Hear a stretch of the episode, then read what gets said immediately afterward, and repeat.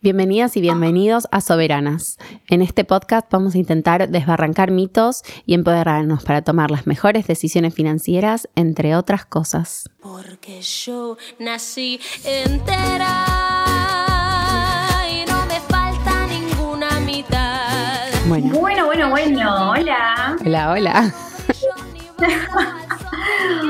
Hoy vamos a estar hablando de un artículo, entre otras cosas, ¿no?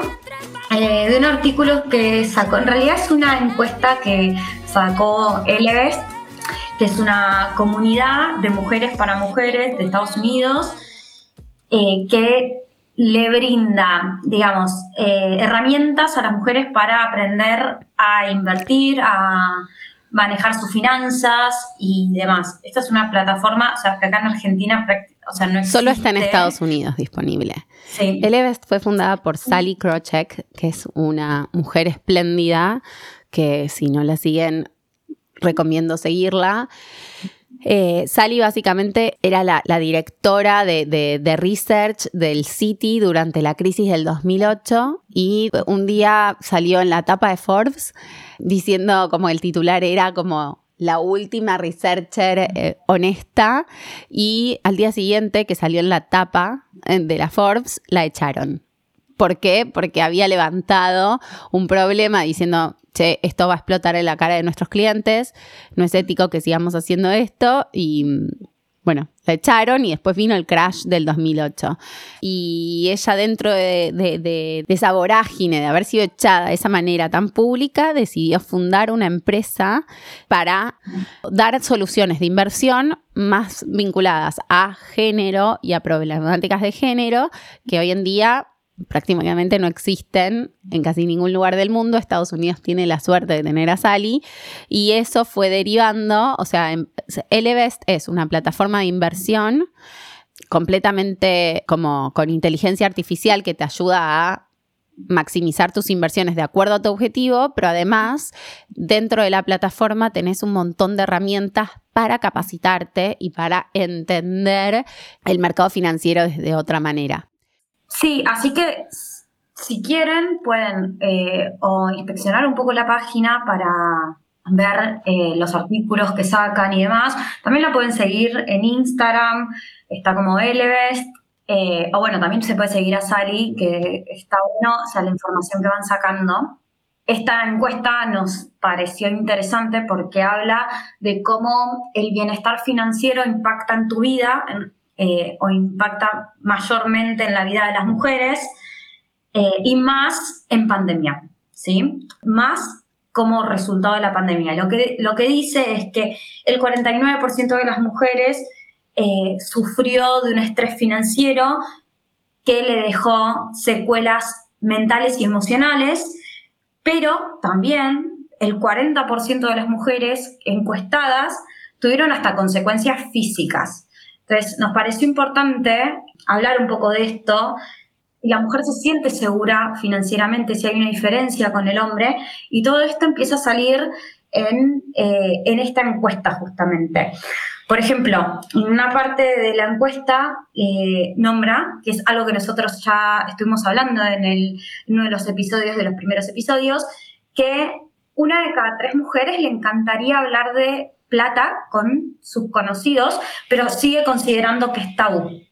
Eso es un tema y, o sea, no nos olvidemos que hablar de los temas que a nosotros nos, digamos que nos sacan el sueño, nos da lugar a poder aprender también. O sea, cuando uno habla con, con otra persona, es capaz de ver la visión de otra persona o capaz de conocer el aprendizaje que tuvo otra persona por otro lado y demás, y eso ayuda. Entonces está buenísimo poder hablar de plata entre mujeres o Sí, incluso Sofi, creo que ese es el objetivo nuestro del, del podcast, es empezar a ponerle foco y a hablar de estos temas que tanto nos incomodan, que nos incomodan tanto a mujeres como hombres, solo que, como vimos también en, en varios episodios anteriores, sobre todo el segundo episodio, en el que los sesgos vienen muy arraigados culturalmente. Entonces, esto que nos incomoda y tiene consecuencias físicas sobre nuestro bienestar, es algo en el que una vez que le empezamos a poner foco, es como cuando estás contracturada. Cuando estás contracturada, de repente empezás como, bueno, muevo el hombro a ver si se me va la contractura. Bueno, me hago un masajito. Bueno, llamo al masajista. Eh, y todo eso, ese trabajo, masajeando el hombro, va a hacer que la contractura se te vaya. Esto es lo mismo. Estamos incómodos con nuestra situación financiera. No sabemos cómo buscar nuestro bienestar financiero, que es un bienestar, al fin y al cabo, con letra mayúscula. Em, ahora, lo que tenemos que hacer es empezar a trabajar el músculo, empezar a hacernos estos automasajes primero para poder aflojarnos y dejar que esto nos genere un malestar, tanto físico como emocional. Em, ¿No? Me parece como que esa es un poco la, conclusión, Sofi, que, que, vemos desde el lado de, de que nos pasa a nosotras mismas, ¿no? Sí, pero bueno, en fin, o sea, volvamos a la, a la encuesta, nos sorprendieron los números. O sea, empecemos porque el 46% de las mujeres entrevistadas considera que su bienestar financiero empeoró en pandemia, lo cual creo que le debe pasar a todo el mundo que se dio cuenta que empeoró ya sea o porque dejaste de trabajar, porque no, o sea, porque no pudiste trabajar más, o porque el trabajo se volvió remoto y eso implica quizás, no sé, diferentes... Pérdida de espacios. Sí. Sí. Básicamente. Básicamente, sí. ¿Quién hubiese dicho que el viaje en colectivo era un espacio de self-care, no? sí, no, no. Em, pero bueno, creo que a algunos nos pasa. Sí, pero lo que más sorprendió es que el 52% de las mujeres entrevistadas no se siente segura financieramente. O sea, ¿pero por qué no se siente segura? Porque no siente que entienda de finanzas, porque no se siente segura para solventar sus gastos y por otro lado, porque delega y no está informada correctamente cuáles son sus finanzas. Entonces, es un, es el 50%, es un montón. Sí. base a eso, también, acá viene un poco la parte de que a nosotras nos dicen que somos malas para manejar nuestra plata o para manejar nuestros ingresos. ¿Sí? Entonces, eso impacta muchísimo en la seguridad que tenemos en cuanto a las finanzas o en cuanto a los, las decisiones financieras que podemos tomar. Y los, o sea, hay una diferencia muy grande cuando le preguntas a un hombre que cuando le preguntas a una mujer. O sea, por ejemplo, el 67% de los hombres se siente seguro de sus decisiones financieras contra el 49% de las mujeres. El 73% de los hombres se siente seguro con sus conocimientos financieros, contra el 50% de las mujeres. El 64% de los hombres cree haber ahorrado lo suficiente o estar manejando sus ahorros de manera correcta para un futuro, para su jubilación. Contra, y acá es el, número es devastador, 35% de las mujeres. O sea, el 35% de las mujeres cree que al momento de llegar a su, su jubilación, a jubilarse, a dejar de percibir un ingreso, cree que no va a estar financieramente estable. Sí.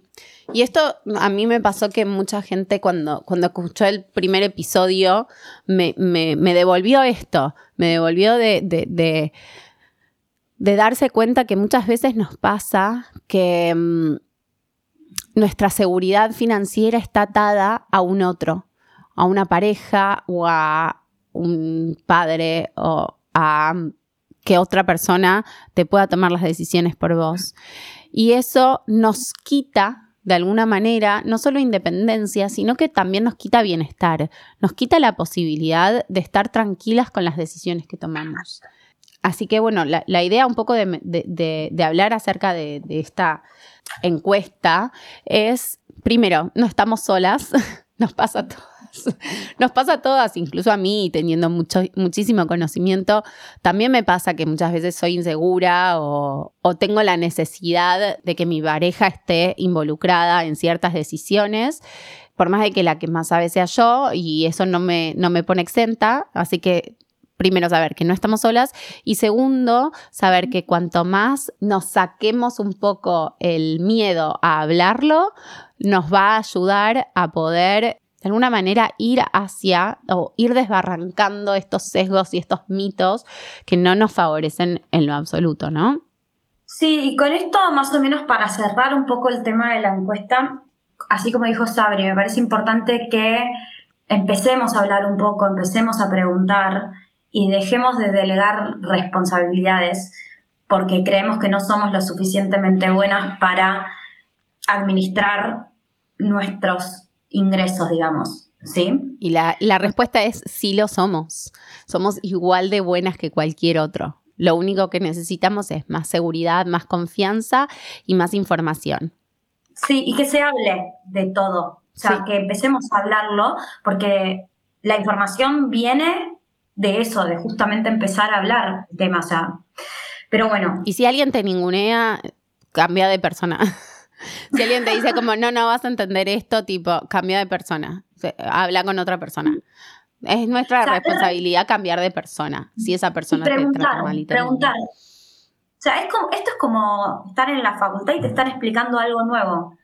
Nadie dice que estás en la facultad y te están explicando algo nuevo y tenés que saberlo y no podés preguntar por miedo a quedar como un ignorante. No, esto es exactamente lo mismo. Uno tiene que, que preguntar para entender. Eh, bueno, y en base a esto, nos pareció importante, ya que en el episodio anterior lo que estuvimos hablando fue de los fondos en Argentina, nos pareció importante empezar a hablar de cuáles son las herramientas que existen en el mercado internacional. ¿Sí? Eh, y esto viene también un poco como resultado, o sea, se nos viene un poco a la cabeza como resultado que yo estoy viviendo afuera. Entonces, empecé a preguntar porque ya lo que para mí era conocido ya no lo es y le empecé a preguntar, obviamente, a mi asesora personal, Sabri, sobre cuáles eran, o sea, qué me convenía. Empezamos por ahí, si me convenía. Primero porque, así como estás en Argentina y ves la página de cualquier banco y tenés 10 opciones de fondos, acá abrís la página del banco, pones fondos y te aparecen 70. Mm. O sea, ahí hablamos de la profundidad del mercado del exterior, o sea, más que nada Unión Europea y Estados Unidos, es una profundidad, o sea, hay una cantidad de opciones y las opciones están muy alineadas a no solamente los objetivos, pero también muy alineadas a lo que nosotros... Eh, tiene más filtros, digamos, como para decirlo simple, tiene más filtros. Puedes filtrar por sustentabilidad, puedes filtrar por empresas tecnológicas, puedes filtrar por inversiones eh, que te dan una renta fija, tipo en bonos europeos, como tenés muchísimos más filtros por esta cuestión de que tenés un universo de, posibilidades a invertir mucho más amplio, que, no solo incluye acciones y bonos, que es lo que nos pasa un poco acá en Argentina, que tenés acciones y bonos y medio que hasta ahí, y entonces los fondos comunes que tenés pueden invertir o en acciones o en bonos o en ambos, pero no tenés mucha sofisticación. Acá tenés algunos productos que son un poco más sofisticados, entre mil comillas, porque existen en el mercado hace varios años, pero para nosotros nos pueden parecer un poquito más sofisticados que tienen como diferentes tipos de liquidez, diferentes tipos de productos, diferentes tipos de, fees, de comisiones, em, de, cotizaciones, de formas. Entonces, en eso tenés 70 alternativas que te van filtrando de acuerdo a lo que se te canta, ¿no? Básicamente. Sí, y eh, yo estoy hablando, un solo banco tiene 70 alternativas. Y bueno, me parece importante eh, volver a comentar sobre lo que dijo Sabri, o sea, los fondos están alineados también un poco a tus creencias. Si vos crees en la sustentabilidad, hay fondos de sustentabilidad y no hay uno solo. Tenés para elegir cuál te parece mejor. Si lo que querés es, son empresas, como dijo Sabri, empresas tecnológicas, startups, tenés un montón de opciones, no tenés un solo fondo de sustentabilidad, un solo fondo que invierte en empresas tecnológicas, o sea, tenés una cantidad que me pareció muy interesante cómo alinean no solamente tus objetivos, sino también tus creencias como usuario. Claro. Entonces, bueno, nos pareció que estaría bueno, o sea, hablar un poco de lo que son los ETF, los UCITS. Eh, bueno, Sabri, yo te voy a empezar a preguntar y vos vas a responder, que soy la, que, la, conoce bien del tema. Voy a tratar, voy a tratar, no, te, no prometo nada. Contanos qué son los ETFs. Bueno, eh, el resto del mundo, como decía, tiene los bonos y las acciones, al igual que lo que hablamos de acá. Ahora, la posibilidad que tenés es, en un mercado como un poco más desarrollado, es tener fondos que adentro puedan tener acciones y bonos. Hay diferentes tipos de fondos que adentro pueden tener esto, ya sea deuda o ya sea participación en empresas, que es básicamente la diferencia entre un bono y una acción. Uno va a ponerle plata directamente a la empresa y ser dueño de esa empresa y otro va a comprar deuda, puede ser de esta misma empresa o de un país. Entonces, habiendo dicho eso, el ETF, que la traducción es Exchange Traded Fund, es un fondo que puede tener adentro una bolsita, adentro cositas, pero esta bolsita cotiza en el mercado como si fuese una acción. ¿Qué significa eso? significa que el precio va cambiando todo el tiempo de acuerdo a la oferta y la demanda. Exacto. Y eh, la manera de ver a, a, qué refiero, qué tiene en esta bolsita el ETF, es la misma que hablamos en el episodio de fondos. Hay que leer el fact sheet. Exacto, hay que leer cuál es el mandato que tiene esta bolsita.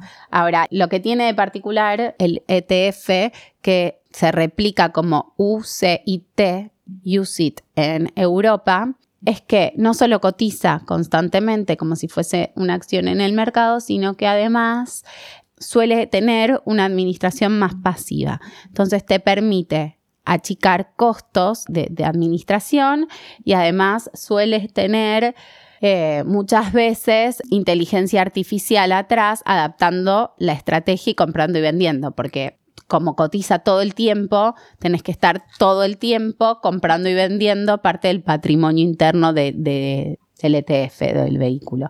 Entonces, lo que tiene el ETF o el UCIT en Europa de mágico es que cotiza constantemente. Esto lo, lo que tiene de bueno es que lo puedo comprar y vender en todo momento, lo que tiene de malo es que se adapta mucho más rápido a la volatilidad del mercado. Entonces suele ser bastante movidito, dependiendo obviamente de lo que tenés adentro, pero se adapta mucho más rápido a lo que sea que pase, bueno o malo.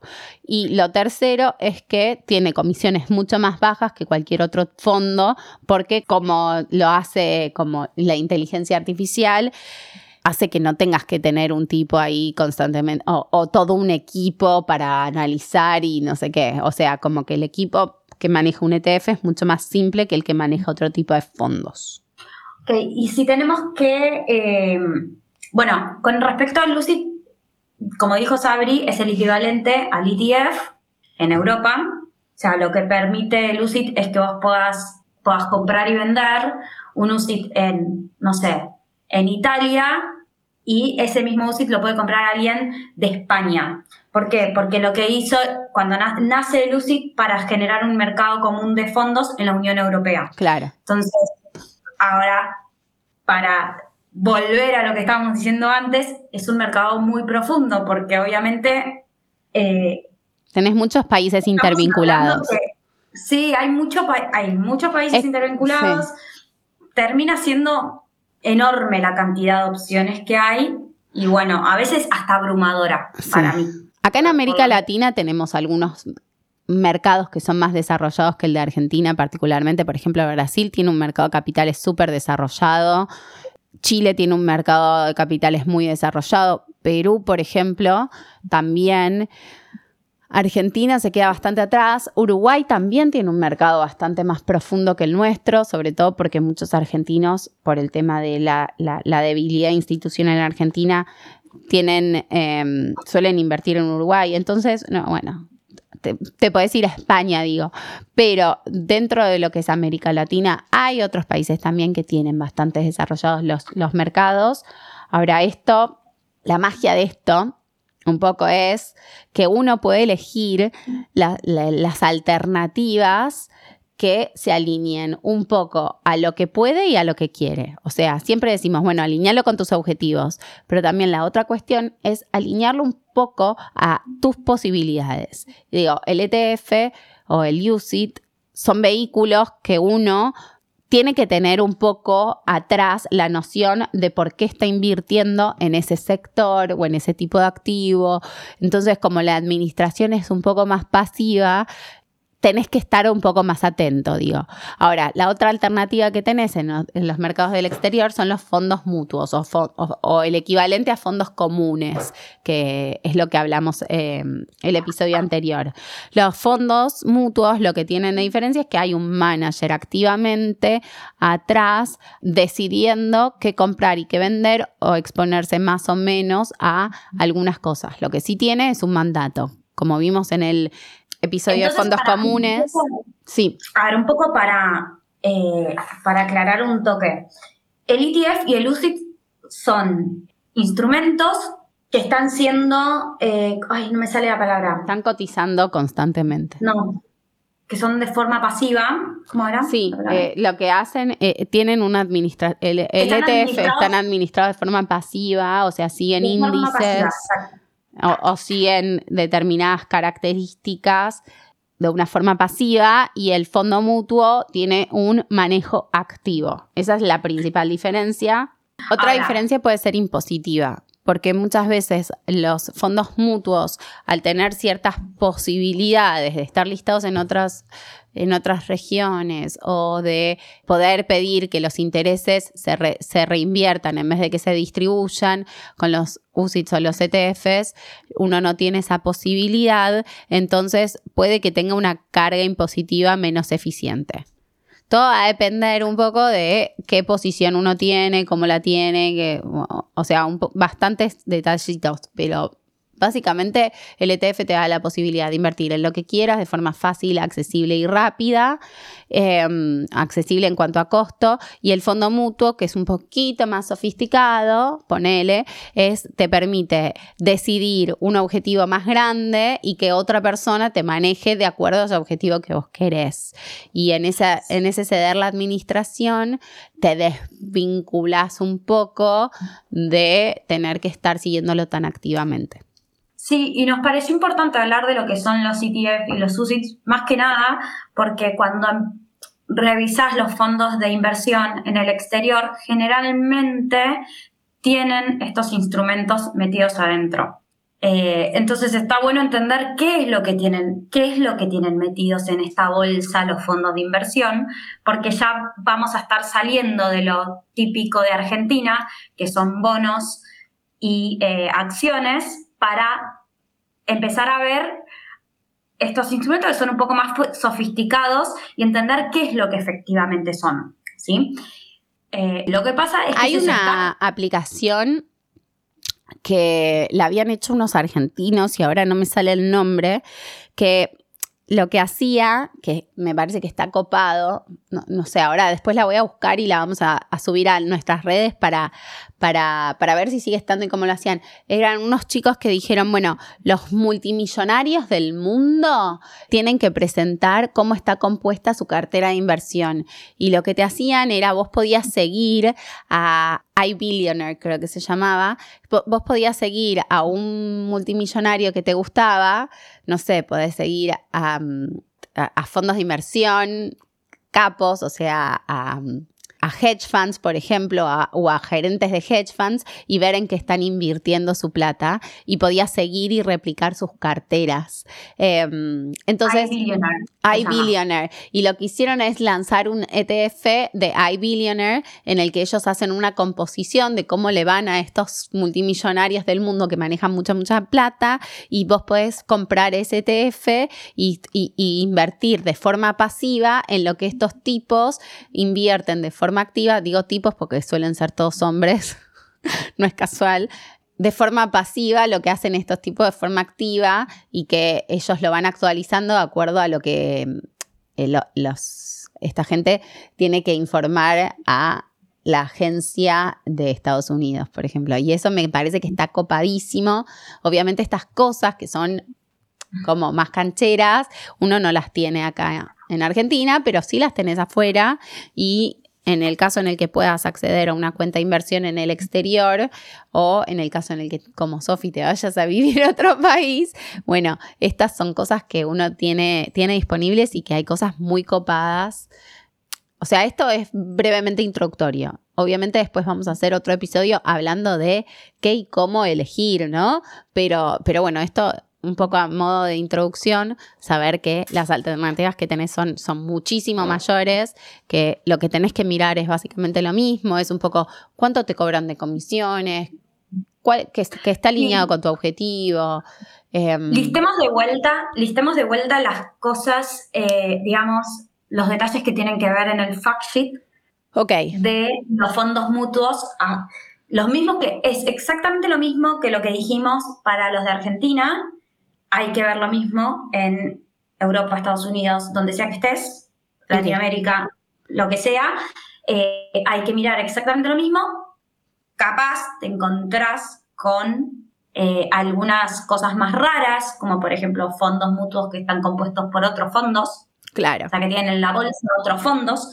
Pero bueno, más allá de eso, o sea, lo que hay que ver es, y ahí Sabri, te dejo para que lo listes. Ok, yo que miro, miro. Lo primero que miro es un poco cuál es el mandato de lo que sea que quiero comprar y que eso esté alineado con mi objetivo. En el sentido en el que, por ejemplo, si yo necesito una inversión de más corto plazo y lo que quiero es poder recibir una renta tranquila, no tener tanta volatilidad, bueno, veo que dentro de la descripción del mandato diga algo de como eh, baja volatilidad o eh, conservador o bonos. Ahora, si yo me quiero ir a algo como más agresivo, porque digo, esta plata no la voy a usar por 3, 4 años y quiero eh, ponerle un poco más de picante para poder ganar un poco más, bueno, entonces ahí puedes, decir- eh, puedes escuchar palabras como busca maximizar la rentabilidad, o sea, son palabras que por, lo general vas a buscar maximizar rentabilidad o baja volatilidad o eh, es un fondo conservador, como hay palabritas que te van a ir dando un poco la, la- la sensación de qué es lo que invierte, si invierte en bonos, si invierte en acciones o por ejemplo hay fondos que pueden invertir en ETFs o UCITS. Y pa- para ah, un comentario nomás, hay muchos bancos en el exterior que te dicen cuál es el, digamos, la línea temporal de inversión. Mm. Es decir, que te aclaran que si vos querés invertir, o sea, querés poner esa plata durante un año, no te va a ser redituable. Claro. A veces te lo aclaran, en algunos bancos eh, te aclaran que es para inversiones de más de tres años, inversiones de más de dos años, lo cual es bastante, está bastante bueno como para ya empezar a hacer un filtro. Si es algo que vos querés invertir a tres años, genial, agarrás ese fondo, pero si es algo que vos lo que querés es eh, maximizar tus ingresos mensuales, ya ese, ese fondo no te sirve. Claro. Y está bueno porque se empiezan a hacer los filtros. Claro. Y o- otra, eh, una vez que eso yo definí si me sirve o no me sirve la estrategia, bueno, ahí paso a mirar. Sobre todo si voy a estar comparando con otros fondos, paso a mirar qué comisión me cobran. Hay algunos que cobran algo que se llama Success Fee o Fee de éxito, que es una comisión que te, te sacan sobre la rentabilidad excedente que tiene este fondo. Entonces muchas veces dicen, bueno, si este fondo gana más del 15%, te sacamos una comisión extra del 3% sobre ese excedente del, del 15%. Eh, otra comisión que te pueden cobrar es, bueno, la comisión por administración, esa es la normal, y te pueden llegar a cobrar como costos de custodia, ponele, que esos deberían ser bajos. Ahora, una vez que viste que las, co- las comisiones, sentís que, bueno, ok, es- confío, me gusta, ¿eh? bueno, ver que eh, el fondo tenga un buen patrimonio manejado. Igualmente uno cuando invierte poquita plata, como que capaz eso no es fundamental, pero sí ver que sea una empresa que tenga una historial, que no sea un fondo que no conozco, que... mm, Y también ver la liquidez del fondo. Generalmente acá, eh, por lo menos los que yo estuve viendo afuera, eh, la mayoría son inmediatas. Sí, eh, la liquidez, esto lo habíamos pero hablado en el de fondos. Vos un fondo Sí. lo puedes rescatar hoy y te pueden dar la plata hoy. Eso significa que la liquidez es en inmediato. O lo puedes rescatar hoy y que te den la plata mañana. Eso es más uno de liquidez, de, de liquidez. y así te van agregando días de acuerdo a, por ejemplo, el, mandato de inversión. Aquellos, aquellos fondos que son como más agresivos suelen tener mandatos más largos de devolución porque se tienen que tomar el tiempo de desarmar la estrategia. Entonces puede haber alguno que tenga T más 3 o D más 3, algunos le dicen, de, liquidez. Entonces eso quiere decir que yo lo rescato hoy y en tres días eh, voy a tener la plata. Algo que creo que no dije, pues estoy un poco dormida hoy, tengo que decir la verdad, es... es que los fondos mutuos, a diferencia de los ETFs o los UCITS, no cotizan permanentemente, sino que tienen, suelen tener una sola cotización al día que se hace al final del día, o muchos incluso ni siquiera la podés ver la cotización hasta que la pedís, o sea, no siempre la cotización es constante. Entonces, em, por ejemplo, si yo quiero rescatar hoy mi fondo, voy a saber recién mañana a qué precio pude rescatarlo y capaz en tres días recién me acreditan la plata en la cuenta. Y eso tiene que ver un poco con, el, con este tipo de fondo, al estar administrado activamente, hay una personita atrás, o, un equipo de personas en realidad, un, montón de personas, un equipo de personas atrás, diciendo, bueno, ok, esta persona me rescató mil dólares, bueno, tengo que vender este bono y se lo pago y el bono me, lo vendí en 48 horas, entonces, bueno, en tres días tenés la plata en tu cuenta, listo. Ok, pero bueno, al estar administrado activamente y tener un equipo de personas atrás que tienen que tomar las decisiones, eso hace que no, no pueda cotizar permanentemente como un ETF que se está eh, como actualizando automáticamente de acuerdo a la, oferta y la demanda porque tiene un robotito atrás. Sí, un poco para, para cerrar el tema, un poco a modo de conclusión, lo que tienen que ver en un, lo que tienen que ver en un fondo es exactamente lo mismo que hablamos en el primer episodio, ver un poco, ver en el fact sheet la descripción del fondo, ver las palabras claves que son las que nombró Sabri, los tiempos de eh, los tiempos que tiene el fondo para liquidarte, si vos, si lo querés rescatar y demás, el, digamos, la, los tiempos de inversión, ¿sí?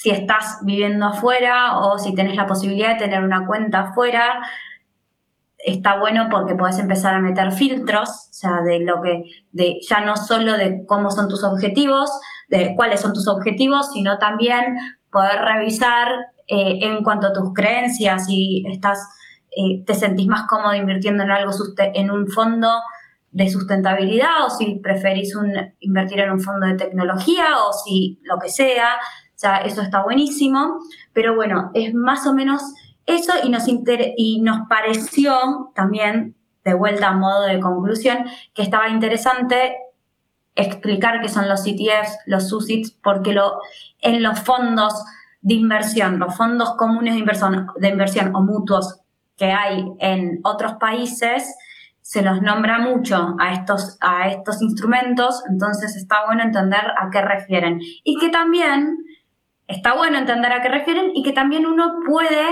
comprar estos instrumentos si se siente cómodo con eh, la volatilidad o si se siente más cómodo comprando acciones, por ejemplo, estos instrumentos funcionan, digamos, más o menos de la misma manera y eh, también están habilitados para hacer parte, o sea, para comprarlos de, de la misma manera que compramos acciones o bonos.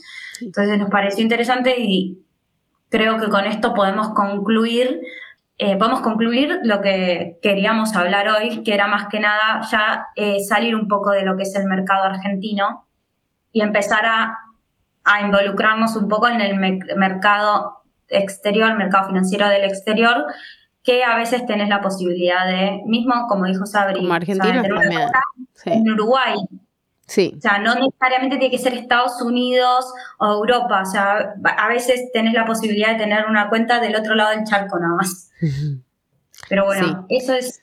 Sí, Uruguay, por ejemplo, tiene una oferta de fondos mutuos eh, excelente. Eh, así que Uruguay puede ser una buena alternativa para aquel que, no sé, se puede abrir una cuenta de inversión allá y, y que no tiene la posibilidad de hacerlo en Estados Unidos, digo nosotros acá al tener un mercado una movilidad tan reducida por, por, todas las restricciones que hablamos ya en otros episodios, pero lo que sí, los, los, que tenemos la posibilidad de hacerlo, está bueno entender qué alternativas tenemos, cómo las tenemos y cuando si tenés una, la posibilidad de un asesor financiero, entender qué preguntas hacerle y por qué te podría ofrecer una cosa o la otra. Sí, exactamente. Así que bueno, esto es todo. Okay. Nos pueden eh, seguir en nuestras redes sociales. En Instagram somos Dos Mujeres Soberanas. En Twitter arroba m-soberanas. Y cualquier consulta o cualquier eh, duda que les pueda llegar a surgir o algún, e, algún episodio que les gustaría que hablemos exactamente, no sé, de bueno, está pensado igual el de cripto, pero si hay algún episodio que les gustaría, también nos lo pueden escribir. Perfecto, los esperamos y cualquier cosa nos, nos cuentan. Muchas gracias. Chao, Sofía. Yo soy la que quiero ser, ni el cielo que ahora ves, ni nubes negras